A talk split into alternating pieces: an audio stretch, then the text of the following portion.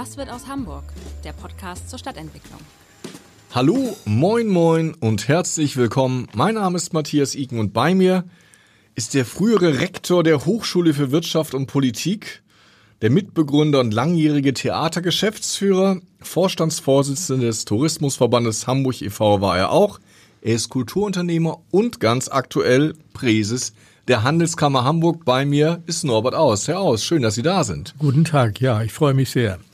Ja, Sie haben ja auch eine gewisse Podcast-Erfahrung, habe ich bei der Recherche gesehen. Insofern werden Sie auch unsere fünf Fragen, die wir am Anfang stellen, nicht wundern. Sie müssen mir Ihre Lieblingsstadt verraten. Na, das ist natürlich Hamburg. Warum? Naja, weil ich hier seit äh, über 60 Jahren lebe. Am Tag nach meinem Abitur bin ich nach Hamburg gefahren und hier geblieben. Ich dachte, Sie sagen der im Horst. Nein, das ist der Ort, in dem ich aufgewachsen bin. Viel zu klein, viel zu eng und nicht so attraktiv. Aber immerhin von Element of Crime ja. als Hymne schön besungen. Ich ja. komme aus der Nähe und kann sagen, da hätte ich mich wirklich sehr gewundert, wenn Sie das als schönste Stadt der Welt hier präsentiert hätten. Ihr Lieblingsstadtteil? Das ist Winterhude. Winterhude, weil, äh, ich frage ja sicher weil, äh, weil es ist nicht so wie Eppendorf, aber auch stadtnah äh, in der Nähe der Alster und ich wohne in der Nähe. Ihr Lieblingsort, Ihr Lieblingsplatz, der besonders schön ist? Ähm, der Lieblingsort ist, das wird Sie vielleicht sogar überraschen, der kleine Grasburg. Und zwar, weil ich da immer sehr genau hinschaue, auch in Zukunft hinschauen werde, weil sich dort zukunftsgerichtete Stadtentwicklung vollziehen kann, modern und auch Leben oder Arbeiten und Wohnen zusammenführen kann. Und das finde ich unglaublich spannend. Beschleicht Sie da nicht auch ein bisschen Phantomschmerz? Die Kammer war ja einer der großen Fürsprecher für Olympia und immer wenn ich da vorbeifahre, denke ich mir, da hätten jetzt in diesem Jahr Olympische Sommerspiele stattfinden können. Ja, das ist eine große Chance, die Hamburg verpasst hat. Und zwar nicht der Wirtschaft wegen, sondern für die Bevölkerung, für die Bewohnerinnen und Bewohner der Stadt, weil alle olympischen Städte, jedenfalls wenn es die Sommerspiele angeht, äh, davon sehr profitiert haben. Ich will gar nicht nur Barcelona nennen, aber auch Melbourne hat davon profitiert, Sydney, viele andere Städte, die sonst wahrscheinlich gar nicht so in dem Fokus der Welt stehen würden, wenn sie nicht die Olympischen Spiele ausgerichtet hätten. Vielleicht kommen wir nachher nochmal drauf, aber vorher die fünf Fragen. Frage vier ist die nach Ihrem Lieblingsgebäude. Das Lieblingsgebäude ist äh, das Clubhaus auf St. Pauli wegen seiner preisgekrönten und preiswürdigen Fassade. Und das Gebäude, was weg kann? Äh, ich habe kein Gebäude, was, Ach, und Sie fragen ja immer nach der Ab Abrissbirne, was ich mit der Abrissbirne beseitigen würde, sofern es nicht einen genehmigten Plan gibt für eine Nachnutzung. Wenn es nur um den Abriss geht, finde ich, es ist meistens respektlos. Dann bedauern Sie, dass die Esso-Häuser weg sind? Inzwischen, äh, ich, ich war nie ein Freund der Esso-Häuser. Ich bin, war immer für eine sinnvolle Nachnutzung. Aber ein Stillstand oder ein Leerstand wie im sogenannten Paloma-Viertel seit zwölf Jahren ist völlig nicht hinnehmbar. Und das ist eine der größten Katastrophen dieser Stadt. Auch da kommen wir vielleicht gleich noch drauf. Ich finde ja ganz spannend, ich habe es eben gesagt, auch Sie kennen sich mit Podcasts aus. Die Handelskammer, Malte Hein hat den schönen Podcast, der da heißt Hamburg 2040. Wie können wir künftig leben und wovon? Ich habe so ein bisschen den Eindruck, dass wir seit 20 Jahren sehr intensiv die Frage des Wie diskutieren und viel zu wenig die Frage des wovon wir leben wollen. Ja, das ist ja nicht nur ein Titel unseres Podcasts, sondern das ist unsere gesamte Strategie der letzten vier Jahre. Wie wollen wir künftig leben? Und in der Tat, wovon ist das Entscheidende? Wir können uns sehr schnell in der Stadt darauf verständigen, wie wir künftig leben wollen. Oder in jeder Gruppe gibt es eine ganz große Schnittmenge. Aber wovon wir künftig leben wollen, das ist die entscheidende Frage auch für unsere Stadt. Ich habe das ja vorhin anmoderiert. Sie haben ja, muss man sagen, einen sehr vielseitigen Lebenslauf. Wovon soll denn Hamburg in Ihren Augen in den kommenden Jahren leben? Hamburg muss sich auf seine Stärken besinnen. Das ist die Wirtschaftskraft des Hafens. Das ist die attraktive und Lebendigkeit, die diese Stadt ausstrahlt. Und sie muss davon leben, dass äh, viele junge Menschen in diese Stadt kommen, Arbeitsplätze finden hier und eine Entwicklung dieser Stadt möglich machen, die ihr zusteht. Ich fand ganz interessant, Sie haben bei der Jahresschlussveranstaltung da, wo ja traditionell der Kammerpräsens das Wort führen kann, einen Zukunftsrat, eine Zukunftsklausur angeregt und dem Bürgermeister zugerufen, rufen Sie eine Hamburger Zukunftsklausur ins Leben, bei der die Top-Entscheider aus Politik, Wissenschaft und Wirtschaft regelmäßig zusammenkommen, um gemeinsam Hamburgs Zukunft zu gestalten. Das spricht so ein bisschen raus, wir sind noch nicht zukunftsfest. Ja, ich habe auch gesagt, dass ordentliches Regieren, was äh, unser Senat sicher tut, äh, auch in der Koalition, äh, das ist notwendig, aber nicht hinreichend. Wir müssen auch äh, unsere Augen und wir müssen unseren Verstand weiten für die Zukunftsfragen unserer Stadt. Und das ist das Entscheidende natürlich auch, wovon soll diese Stadt künftig wirtschaftlich erfolgreich sein, damit wir unseren Wohlstand erhalten und wir weiterhin eine lebendige, attraktive Stadt sind. Hat der Bürgermeister sich schon geregt? Hat er gesagt, gute Idee, machen wir? Wir haben schon darüber gesprochen. Natürlich wird er nicht sagen, selbstverständlich, gute Idee der Handelskammer machen wir sofort. Das ist ja nicht, das ist ja nicht die Politik, die ähm, so reagiert, aber wir sind da in einem sehr guten Gespräch und gut Ding will Weile haben und die, das Brett ist dick, aber wir werden nicht aufhören, daran zu bohren. Sie haben es gerade schon gesagt, ordentliches Regieren reicht nicht indirekt. Man hat so ein bisschen das Gefühl, dass die Stadt Angst hat, neue Visionen zu entwickeln. Ja, von Angst will ich gar nicht reden, aber es ist äh, doch manchmal so, dass man vor allem, wenn es einem gut geht, und wie geht es ja insgesamt im Vergleich zu den anderen Metropolen in Deutschland relativ gut oder Europa oder der Welt geht es uns ja in dieser Stadt gut, das dürfen wir nicht vergessen. Und manchmal beharrt man etwas zu lange auf dem, was man hat. Und ähm, äh, es darf nicht nur die Not erfinderisch machen, sondern wir müssen gerade in einer so gesicherten Position uns große und viele Gedanken um die Zukunft machen. Und da geht es, geht es um den Hafen, da geht es um Stadtentwicklung, da geht es vor allem um Wohnen, bezahlbares Wohnen. Das ist die Basis, um auch neue Arbeitskräfte zu bekommen und unsere Stadt auch weiterhin so erfolgreich zu lassen. Hafen ist da ja ein schönes Stichwort. Da gab es ja in den zurückliegenden Wochen eine Entscheidung des Senats, die aber sehr harsch kritisiert wird. Ich spreche von dem Zusammengehen der Hala mit MSC. Glauben Sie, dass auch diese Reaktionen dazu führen, dass Politik ja ein bisschen so ein Mikado-Stil, wer sich als erster bewegt hat, verloren, verfällt? Na, das würde ich nicht sagen. Die Hala ist ja ein Staatsunternehmen und äh, wenn man da ein, Privatunternehmen mit hineinholt, ist das, spricht das ja dafür, dass man versucht, auch mehr Wettbewerb zu erzeugen. Aber das reicht natürlich nicht, äh, weil die Mehrheit immer noch äh, bei der Stadt liegt. Es bleibt immerhin ein staatliches Unternehmen. Und Staat und Wettbewerb, das geht halt nicht zusammen. Der Staat hat andere Aufgaben, der muss die Rahmenbedingungen schaffen, soll sich aber möglichst aus dem wirtschaftlichen Betrieb raushalten. Das ist nicht seine Sache, das ist nicht seine Aufgabe. Und äh, sehr, aber auch Infrastrukturprojekte lassen sich anders besser lösen, als wenn es ein Staatsunternehmen tut. Und man sieht ja auch, äh, dass an anderen äh, Städten wie Rotterdam und Antwerpen, die enteilen uns im Wettbewerb. Und das hängt auch damit zusammen, dass wir eben die zu wenig Wettbewerb haben. Die Handelskammer bemüht sich seit Jahren äh, darum, etwas mehr Wettbewerb schaffen. Und wir werden jetzt künftig, also in wenigen Wochen, ein neues Projekt vorstellen, das mehr Wettbewerb in den Hafen bringen soll. Das heißt, Sie hätten da kein Problem mit gehabt, hätte man noch mehr als nur die 49,9 Prozent der Hala privatisiert. Ja, als Handelskammer Hamburg muss man dafür sein. Das ist eine ordnungspolitische Frage und das ist äh, nie gut, wenn ein Staatsunternehmen einen so großen Bereich dominiert.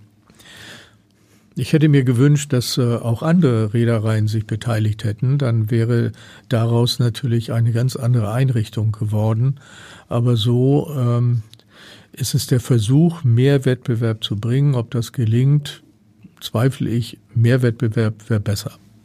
Das heißt, es überwiegt so ein bisschen der Pessimismus, wenn wir in die Zukunft des Hafens schauen. Nein, erstens besteht ja der Hafen nicht nur aus dem Containerumschlag, das muss man auch, darf man auch nicht vergessen, sondern wir haben, ist ja auch ein, ein Flächen, wir haben ja große Flächen, die auch anders genutzt werden schon, aber auch künftig anders genutzt werden müssen. Auch dort ist eine Ansiedlung von Unternehmen, zukunftsgerichteten Unternehmen notwendig. Wir, der Hafen ist nicht nur ein Hafen, ein Umschlagsplatz, sondern ist das größte zusammenhängende Industriegebiet Deutschlands. Das dürfen wir nicht vergessen. Da gibt es ganz viele Möglichkeiten für erneuerbare Energien, für neue Technologieunternehmen. Also es gibt große Chancen im Hafen. Sie haben in Ihrer Jahresschlussveranstaltung, würde ich sagen, einmal doch recht deutlich Kritik geübt, als Sie auf die Dividende kamen, die ja in Milliardenhöhe im vorangegangenen Jahr von Hapag-Lloyd an die Stadt fiel und Sie haben gesagt, ich erlaube da die Frage an den Senat, wo ist das Geld geblieben? Ist das eine verpasste Chance, dass man dieses Geld quasi zur Schuldentilgung in den Haushalt reingenommen hat? Das ist natürlich auch eine überspitzte rhetorische Frage gewesen, das ist ja völlig klar. Ich äh, habe nicht gesagt, dass der Staat, äh, die Stadt das Geld irgendwie verschleudert hat oder miss gar missbraucht hat. Darum geht es gar nicht. Aber es geht immer auch darum, wofür setzt man das Geld ein. Natürlich ist es notwendig, zum Beispiel für Pensionsrückstellungen. Das äh, ist selbstverständlich. Das muss auch sein. Das ist ja das verdiente Geld der Arbeitnehmerinnen und Arbeitnehmer der Stadt. Aber man kann aber auch Investitionen tätigen und die müssen zukunftsgerichtet sein. Und mir wäre es persönlich lieber gewesen, ähm, das Geld für zukunftsgerichtete Innovationen auszugeben. Wir haben ja einen sogenannten Innovationsdreisprung vorgeschlagen, nämlich erstens sich zu konzentrieren auf bestimmte Technologiefelder, zweitens dann auch Sonderinnovationszonen einzurichten, wie zum Beispiel DESI oder die Science City, da mehr zu investieren, in die Wissenschaft zu investieren, weil daraus sich eine Dividende für die Zukunft leichter erzielen lässt, als rückwärtsgewandt das Geld für Schuldentilgung auszugeben. Aber da sieht man wieder These, es geht viel um ordentliches Regieren, um kleine Sprünge, aber nicht den großen Wurf. Ja, genau darum geht es. Vermissen Sie manchmal, wir hatten ja nach 2001, als Ole von Beuys Bürgermeister wurde, zum ersten Mal ein Leitbild, die wachsende Stadt. Dass es das heute nicht mehr gibt? Also die wachsende Stadt ist natürlich auch immer präsent. Wir müssen wachsen, wir müssen uns weiterentwickeln, wir müssen Arbeitskräfte in die Stadt holen, wir brauchen Fachkräfte für die hoch äh, hochtechnologierten Systeme, auch für die Industrieunternehmen. Äh, darum kommen wir, da kommen wir nicht rum, aber dafür brauchen wir eben auch die Basis, eine sinnvolle, vernünftige Stadtentwicklung mit mehr bezahlbarem Wohnraum. Ein anderer Bereich, wo die Stadt ja wirklich punkten will und auch sehr früh, muss man sagen, losgezogen ist, ist der Bereich Energiewende. Der Elektrolyseur wurde schon vor Jahren vorgestellt vom damaligen Wirtschaftssenator Westhagemann allein man hat den Eindruck, so richtig voran kommt es nicht. Ja, der Eindruck täuscht vielleicht, so lange ist das noch nicht her, dass Herr äh, der Wirtschaftssenator Westhagemann das vorgestellt hat. Und sowas dauert ja auch immer in der Umsetzung. Das ist ja das auf dem Gelände des bisherigen Kohlekraftwerks, was abgeschaltet worden ist. Ähm, wir dürfen allerdings da auch keine Zeit verlieren, weil auch andere Städte, andere Regionen Rotterdam. nicht schlafen, äh, sondern da auch mit großen Schritten vorangehen. Wir dürfen da auf keinen Fall ins Hintertreffen geraten. Meine These wäre, wir sind schon ins Hintertreffen geraten, denn Shell als einer der großen Partner, ist in Hamburg ausgestiegen und baut jetzt in Rotterdam den weltgrößten Elektrolyseur. Ja, das ist äh, sehr bedauerlich, zumal ja in äh, Shell hier auch in Hamburg präsent war, äh, auf äh, verschiedenen Flächen. Das ist sehr bedauerlich, aber dann müssen wir jetzt die richtige Antwort geben und entweder dagegenhalten oder neue Felder suchen. Ein, ein dritter Bereich, den die Handelskammer seit langem umtreibt, ist das Thema Stadtentwicklung.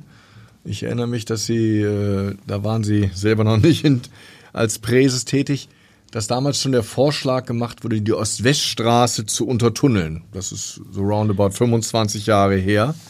Ärgert Sie, dass das nie was geworden ist? Ja, inzwischen, ähm, das ist, glaube ich, zehn Jahre her oder noch länger. Und der Plan war, dass das in zehn Jahren steht. Das wäre jetzt quasi die Untertunnelung fertig und wir bräuchten uns keine großen Gedanken der Anbindung der Hafen City zur Innenstadt machen. Und die Probleme wären wahrscheinlich weitgehend gelöst der Anbindung. Das ist sehr bedauerlich. Es darf sich auf keinen Fall eine sozusagen Auseinanderentwicklung äh, ergeben durch die Hafen City, wo ja ein ganz neues Überseequartier gebaut wird mit äh, vielen attraktiven Angeboten. Und äh, da darf die Innenstadt, die alte Innenstadt, so nenne ich das mal, äh, nicht auf der Strecke bleiben, was leider zu befürchten ist. Aber wie kann das gelingen? Also wie kann man das Abhängen der alten Innenstadt verhindern? Ja, indem man äh, vernünftige Verbindungen schafft. Die äh, bringt ja eigentlich nichts und äh, Unternehmer äh, blicken nicht zurück, sondern nur nach vorn. Ich hätte sonst nämlich ein zweites Beispiel für eine nicht ganz gelungene Entwicklung, nämlich der der Bereich Hauptbahnhof Innenstadt, Hauptbahnhof Hafen City. Äh, da ist ja neu gebaut worden, da wo früher die Bezirksämter standen. Da hätte man auch einen großen Wurf haben können, nämlich Hauptbahnhof und Hafen City zusammenzubinden. Das wäre ja gleichzeitig auch eine Anbindung über den Burchardplatz zur, über die Deichtorhallen zur Hafen City. Das war die zweite große Chance, die wir nicht genutzt haben. Und jetzt äh, bleiben nur wahrscheinlich kleine Lösungen, das ist die sogenannte Domachse. Aber auch darüber wird ja schon seit Jahren geredet. Kommt auch ein bisschen spät, weil das ja, Überseequartier eröffnet jetzt äh, am 25. April. Am 25. April. So schnell wird es nichts mehr werden mit der Domachse. Na, das, äh, das wird nicht rechtzeitig fertig werden, aber man muss da auch jetzt mal endlich Entscheidungen treffen und zwar auch etwas großzügige Entscheidungen treffen. Ich verfolge dieses Thema schon viele Jahre, seitdem ich war ja zehn Jahre lang Vorsitzender des äh, Tourismusverbandes, also Hafen, die Entwicklung der Stadt, der Innenstadt zur Hafen City äh, ist mir nicht verborgen geblieben. Es gibt ja auch diverse Innenstadtpapiere, aber man hat das Gefühl, es gibt ganz viele Arbeitskreise, Diskussionsrunden, aber die Umsetzung daran krankt ist. Ja, ich, äh, das, äh, ich teile diese Befürchtung, weil es gibt genug Pläne in den letzten 20 Jahren für diese Verbindung zwischen Innenstadt und Hafen City, alter Innenstadt und Hafen City. Denn für mich ist die Innenstadt eigentlich um die Hafen City größer geworden. Das ist ja es ist ja nicht so, dass, äh, dass, dass hier ein Quartier und da ein Quartier, sondern Innenstadt und Hafen City oder alte Innenstadt und Hafen City gehören eigentlich zusammen. Das ist die alte Stadt und das ist eigentlich wichtig. Der, wir haben den alten Hamburger Hafen, der ja nicht weit entfernt von der Willy-Brandt-Straße gewesen ist. Das ist ja das eigentliche alte Hopfenmarkt, das eigentlich alte Stadtzentrum. Und das vernachlässigen wir, das haben wir vernachlässigt beziehungsweise aufge aufgegeben. Nicht wir, sondern das ist eine Entscheidung, die alte die Ost-West-Straße zu bauen, ist ja in den 60er oder 50er Jahren ähm, entschieden worden, die im Übrigen auch das, äh, das Ergebnis hat, dass der Michel aus der Stadt genommen wurde.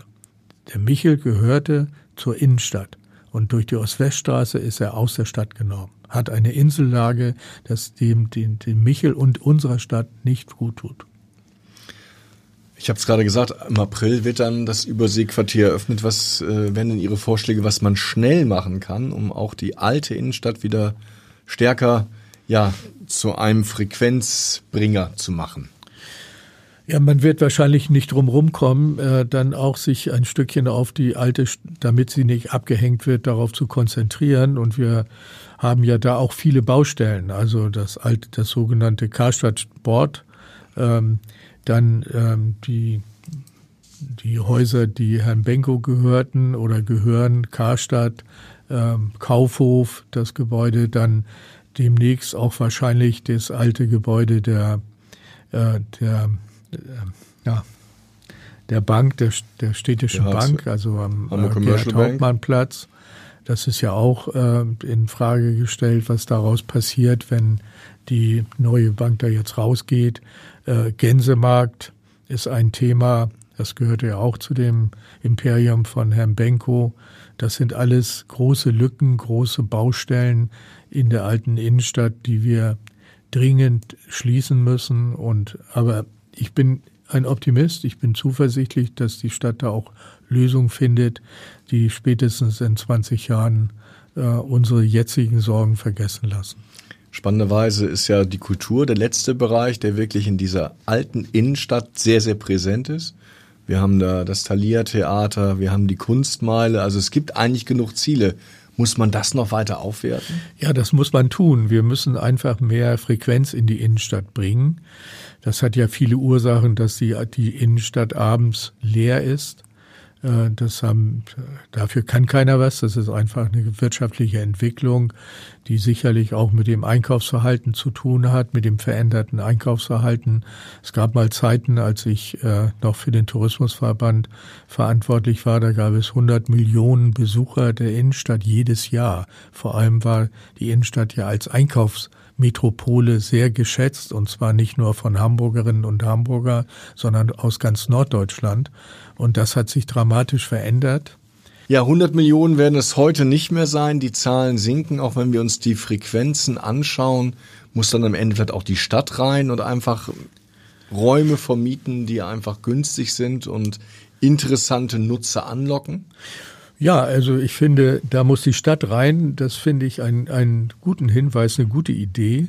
Also wir haben zum Beispiel unsere, unser Bildungszentrum ähm, äh, der Handelskammer an die Willy-Brandt-Straße verlegt und seitdem, äh, und zwar an die, in die Nähe des Rödingsmarktes oder direkt am Rödingsmarkt und seitdem kann man auch erkennen, dass sich dort eine Menge tut am Rödingsmarkt. Das war ja auch vorher eine relativ unbelebte Gegend und das wird jetzt immer belebter, weil dort eben viele junge Menschen sind, tagsüber, auch abends jetzt. Es gibt ein Kneipenleben, um das mal so zu sagen.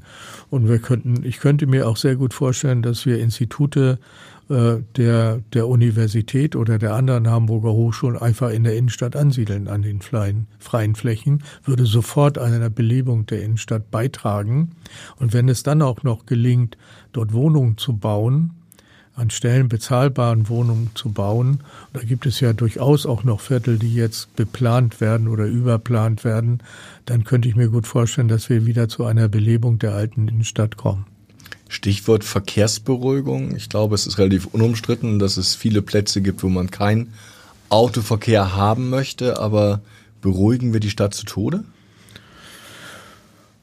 Das kann ich noch nicht beurteilen. Es ist sicher richtig, dass sich auch das Mobilitätsverhalten äh, der Menschen ändert. Da brauchen wir nur einen Blick nach Kopenhagen zu wenden, wie das dort gelungen ist, ähm, dort eine attraktive, lebendige Innenstadt zu finden und auch, dass sich das Mobilitätsverhalten äh, sich sehr verändert hat. Da gibt es ja auch andere europäische Städte, die als Beispiel sind, zum Beispiel die 15-Minuten-Stadt in Paris was man sich ja bisher gar nicht vorstellen konnte, dass auch die große Stadt und weltberühmte Stadt sich plötzlich so verändert. Und das Wobei ist die Champs-Élysées ohne Autoverkehr kann ich mir jetzt auch noch nicht vorstellen. Aber ja, das muss ja nicht sein. Aber ähm, aber die sind ja auch dabei ebenso und ist auch ja für uns Handelskammer in unserer Strategie Hamburg 2040. Wie wollen wir künftig leben und wovon spielt das die 15 Minuten Stadt eine große Rolle und wir sitzen uns dafür ein, dass das auch sich Hamburg dorthin entwickelt. Das meint, dass alle Dinge, die man braucht zum Leben, äh, zum Leben äh, in 15 Minuten erreichbar sind. Das bedeutet natürlich, dass man eine Verbindung wieder von Wohnen und Arbeiten schafft, dass man eine Verbindung schafft von von Einrichtungen der Gesundheit, Einrichtungen der Bildung und so in relativ kurzer Zeit erreichbar sind. Und dann stellt sich dann von alleine nicht mehr die Frage, brauche ich ein Auto, um da hin und her zu fahren. Eine lebenswerte Stadt muss ja auch immer erreichbar sein. Was heißt das für unsere Infrastruktur? Ist die gut genug? Also die, das heißt natürlich, und das vielleicht nochmal Ergänzung zu meinen äh, Worten eben, das heißt nicht, dass ich eine autofreie Innenstadt haben will. Das geht auch gar nicht, weil es Handwerksbetriebe, äh, Wirtschaftsbetriebe, die man auch in der Innenstadt haben muss, die müssen erreichbar sein. Ein ein Modegeschäft, das äh, seine Waren nicht äh, bekommen kann, weil es nicht mit dem Auto erreichbar sind, ist genauso wenig äh, tolerierbar wie zum Beispiel Handwerksbetriebe, die äh, nicht äh, zu ihrer Arbeitsstelle fahren können. Also, aber das gilt sowohl für die Innenstadt, das gilt aber auch für jedes Wohnquartier. Auch da sind, haben wir Vorschläge gemacht, ähm, was das Thema Anwohnerparken angeht.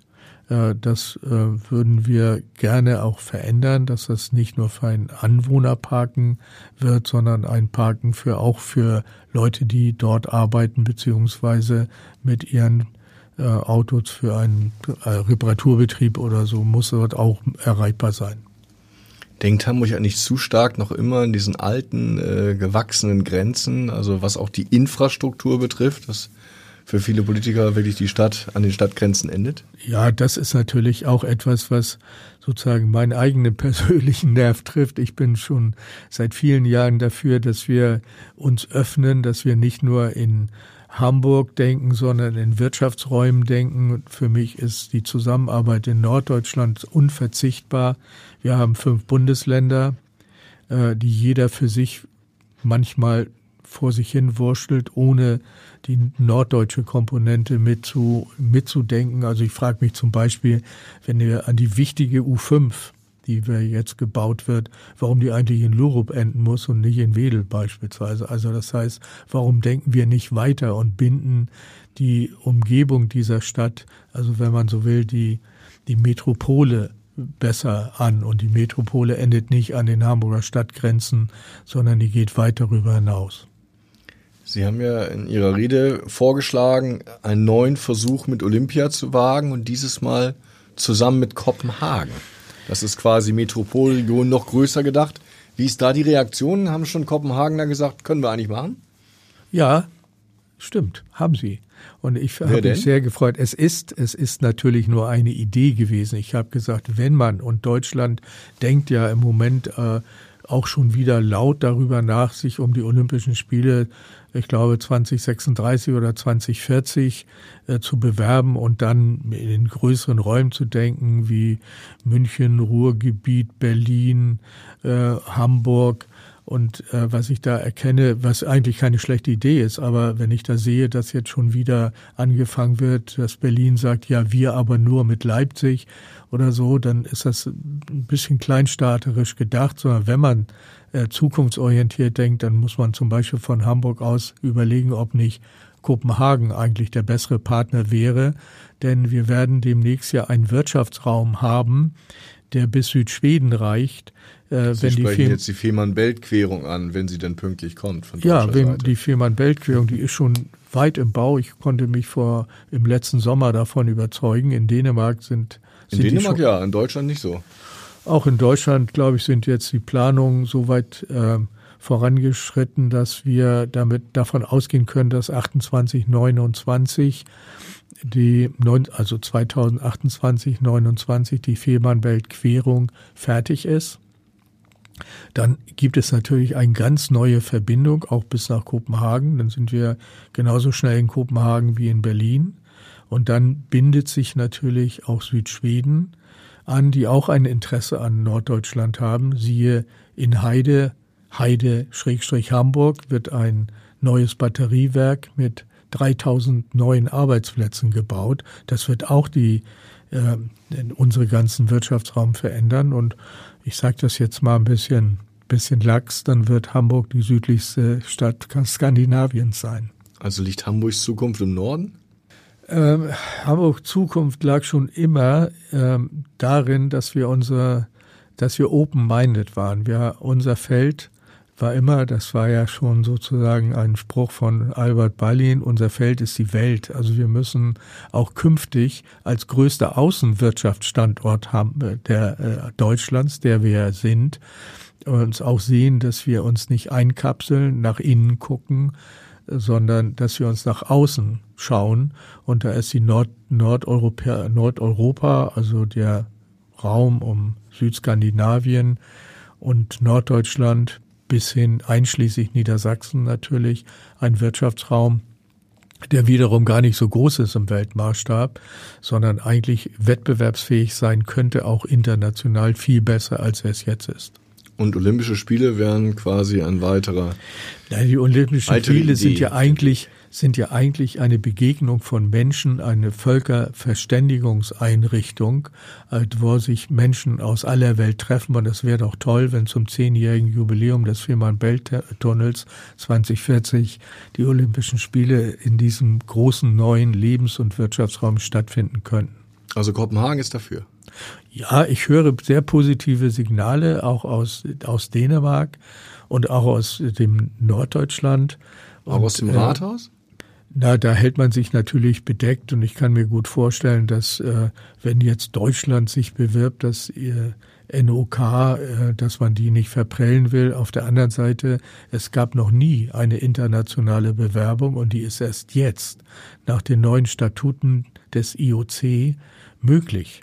Und das IOC sieht auch, dass man es nicht mehr in sich nicht nur in Städten denken kann, sondern muss ganz andere Lösungen finden, wenn man nicht die Olympischen Spiele, wie das bei jetzt inzwischen bei der Fußballweltmeisterschaft ist, sich dann auf autokratische Staaten oder äh, sich da beschränkt oder dann, dass äh, wir müssen auch etwas dafür tun, dass unsere demokratischen Staaten äh, Weltgeltung behalten.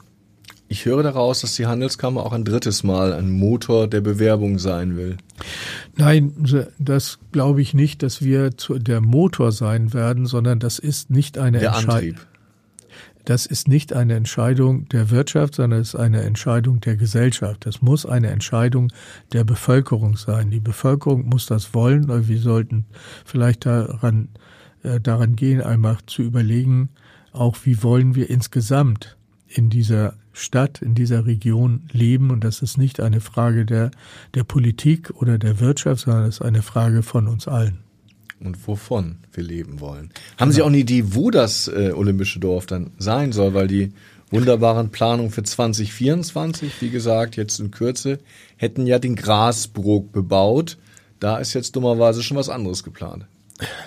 Ja, also wir haben keinen Plan. Ich habe keinen Plan, sondern das war nur eine Idee, wie wir Völkerverständigung, Wirtschaftsräume neu denken können, neu füllen können. Und dazu gehört, muss eigentlich dazu gehören, auch sich über Olympische Spiele oder so etwas sportliche Großereignisse äh, nach der, nachzudenken.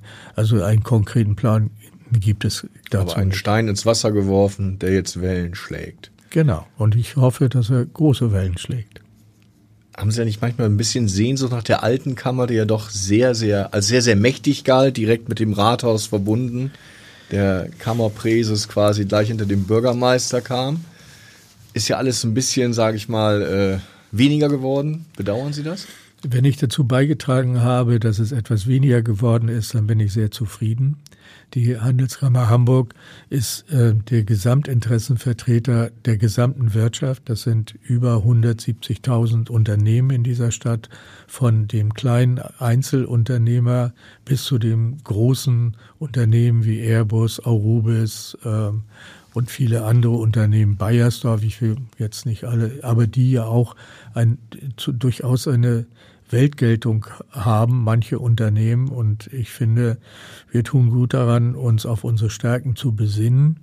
Und äh, bei aller Bescheidenheit, die Handelskammer vertritt da das Gesamtinteresse, aber sie ist, äh, soll gar kein so Machtfaktor im politischen Keine Nebenregierung. Nein, das ist nicht mein Interesse. Wir beraten gerne, wir sind da, dafür da, wir sind ein Standortmanager mit für die gesamte Stadt, für die gesamte Gesellschaft.